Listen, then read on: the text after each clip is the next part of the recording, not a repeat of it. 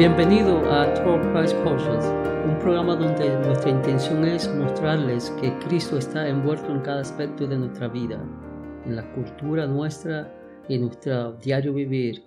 En todo lo que nosotros hacemos, Cristo está presente y este es el objetivo de este programa. Este episodio fue patrocinado por la Iglesia Victoria en Jesús, ubicada en el 800 Northwest 102 Avenida, Pembroke Pines, Florida 33026. Los órdenes de servicio son los domingos a las 2 pm y los miércoles 7.30 pm. Para más información, llamar al 786-401-2424. Hola Winston. La pregunta y el tema de hoy es de por qué cristianos, estando bajo de la gracia y la misericordia de Jesús, sufrimos igual como si no tuviéramos bajo la gracia y la misericordia. ¿Qué dices tú? es que vivimos una cultura donde queremos sentirnos bien en todo tiempo y queremos que nuestra vida eh, va a ser aquí en este mundo en el que vivimos pero el hecho que seamos cristianos no nos hace exento de las pruebas, los sufrimientos, los conflictos, los problemas, las enfermedades. Y es algo que somos humanos, vivimos en un mundo caído y por el pecado nosotros también vamos a, padecer las consecuencias de ello. Bueno, hay, hay muchos que creen que los cristianos no deben sufrir. ¿Qué dice bueno, precisamente aquí estaba mirando una escritura eh, en, Isaías, cuando Dios le habla al profeta Isaías en el capítulo 43, que le dice a ellos, por ejemplo, el versículo 1, solo vale ese versículo, dice, ahora así dice Jehová, creador tuyo, oh Jacob y formador tuyo, oh Israel, no temáis, porque yo te redimí, te puse nombre, mío eres tú. Y escucha, Isma, lo que dice el versículo, que aquí está la cara la pregunta tuya. Dice, cuando pase por las aguas. ¿Cuándo?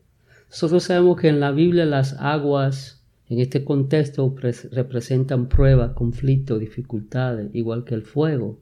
Pero dice cuándo, no dice si quizá pasar. O sea, la palabra cuándo ahí está dando por sentado que vamos a pasar tribulaciones, vamos a pasar situaciones. Pero lo importante de todo es lo que él dice más arreglón seguido, que él va a con ellos. Cuando pasen por las muchas aguas no se van a ahogar. Cuando pasen por el fuego no se van a quemar. Porque Él es nuestro Salvador. Él es nuestro Redentor. Y si quiere algo más, quizás tú, yo sé lo que tú estás pensando, porque yo te conozco a ti, cultura, está diciendo, no, por eso es el Antiguo Testamento y eso fue para el pueblo de Israel. Claro, esa promesa específica fue para el pueblo de Israel pero por aplicación y por implicación también son nuestras porque estas mismas promesas las encontramos en el Nuevo Testamento en otro término y de otra manera. Jesús le dice a los discípulos en Mateo 28, cuando da la, la gran comisión, que también es nuestra, que va a estar con nosotros todos los días de nuestra vida. En Juan 6 le dice que la voluntad del Padre es que Él no pierda ninguno, sino que lo resucite en el día postrero.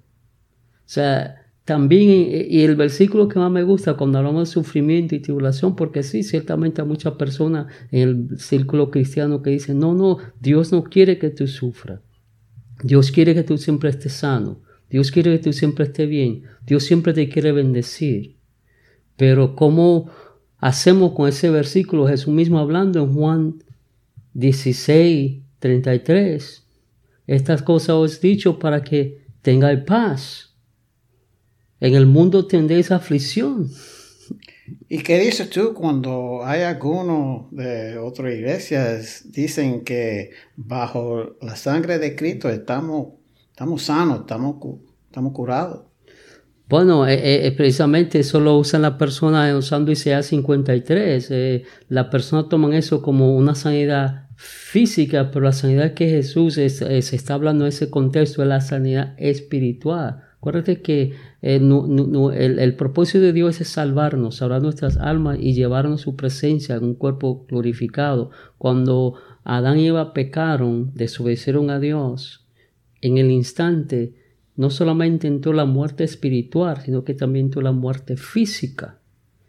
Y la muerte física también eh, trajo consigo enfermedades, por eso nos enfermamos. Vivimos en un mundo que está corrompido, como dice el apóstol Pablo en Romanos capítulo 8, que aún la misma tierra está gimiendo por su redención, porque el hombre la entregó a servidumbre. también el apóstol Pablo habla mucho de, esto en, en Romanos, cuando habla que todas las cosas van a obrar para bien para los que son llamados conforme a su propósito. Si hubiera sido todo bien, él no tiene que decir esa palabra. Acuerdo. Porque está dando por sentado que vamos a pasar, pero que lo que nos pase, Dios lo va a tornar para beneficio de Él, para beneficio de nuestra vida.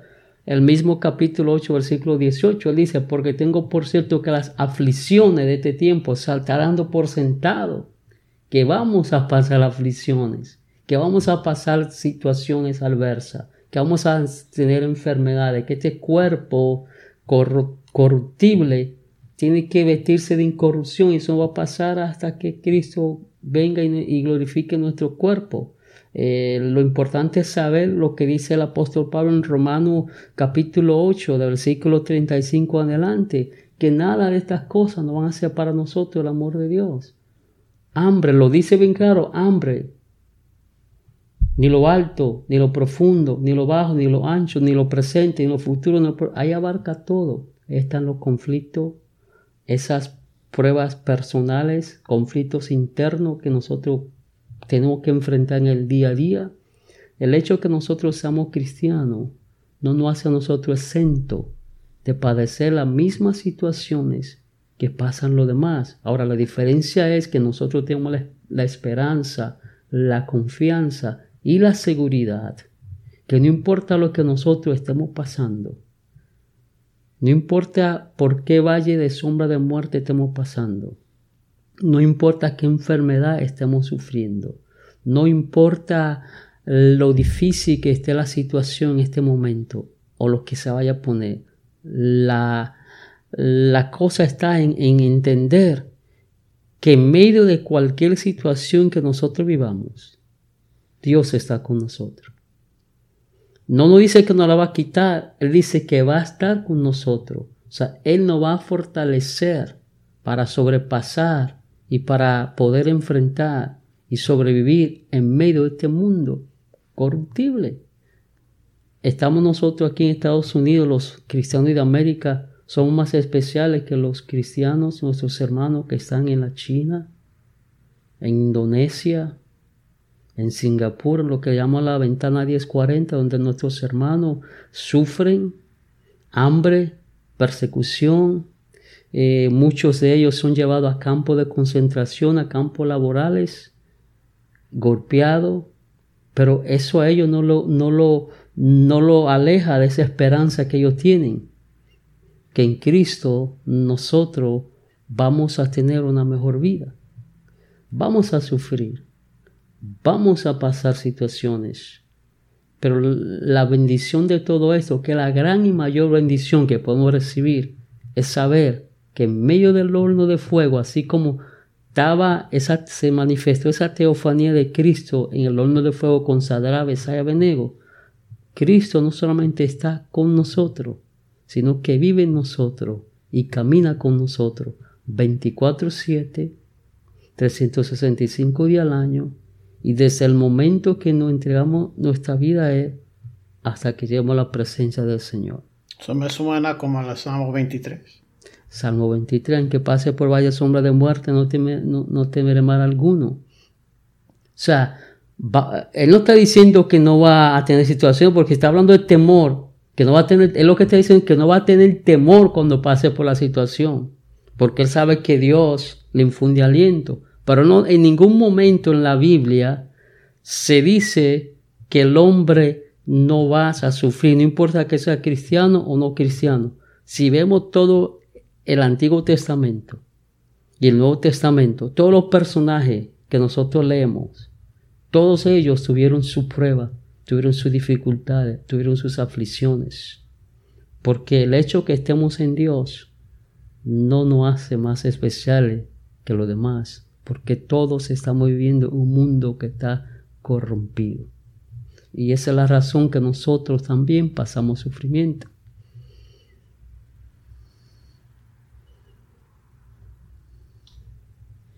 Pero Winston, ¿por qué Dios permite tanto sufrimiento? ¿Cuál es el beneficio? No es que Dios directamente te permita, o sea, te pase por sufrimiento, es que vive un mundo corruptible vamos a pasar sufrimiento. Ahora bien, el sufrimiento a nosotros nos ayuda porque a través del sufrimiento nos acercamos más a Dios, somos purificados, somos renovados y nuestra fe también es aumentada. Santiago en capítulo 1 dice que por medio de las pruebas nosotros eh, tenemos paciencia. Dice aquí, hermanos míos, tened por sumo gozo cuando os halléis en diversas pruebas, sabiendo que la prueba de vuestra fe produce paciencia. Paciencia para saber esperar en Dios. Paciencia para depender de Dios. Las pruebas son las, los mecanismos que Dios usa para que nosotros crezcamos en el conocimiento de Él. Porque cuando estamos siendo probados es cuando más nos acercamos a Dios y conocemos más de Dios. Ahora, el sufrimiento no es algo ajeno al cristiano, porque el apóstol Pedro, escribiendo en su primera carta, dice esto, el capítulo 1, bendito el Dios y Padre de nuestro Señor Jesucristo, que según su grande misericordia nos hizo renacer para una esperanza viva por la resurrección de Jesucristo de los muertos para una herencia incorruptible, incontaminable e inmarcesible, reservada en los cielos para vosotros, que sois guardados por el poder de Dios mediante la fe, para alcanzar la salvación que está preparada para ser manifestada en el tiempo postrero, en lo cual vosotros alegráis, aunque ahora por un poco de tiempo, si es necesario, tengáis que ser afligido en diversas pruebas.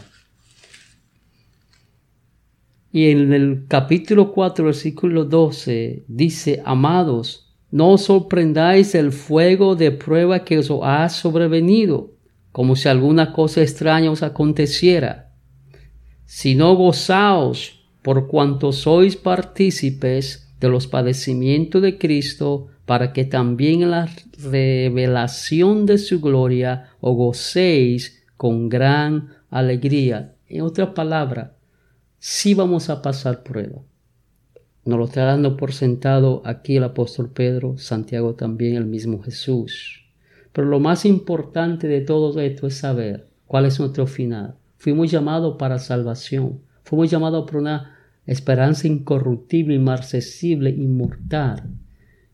Y todo lo más importante de todo lo que hemos hablado en este tiempo es que no importa la situación, la circunstancia, las aflicción, los conflictos que estamos viviendo, lo que debe darnos esperanza, aliento, consuelo y seguridad es que Dios ha prometido que en medio de las situaciones va a estar, está y estará con nosotros.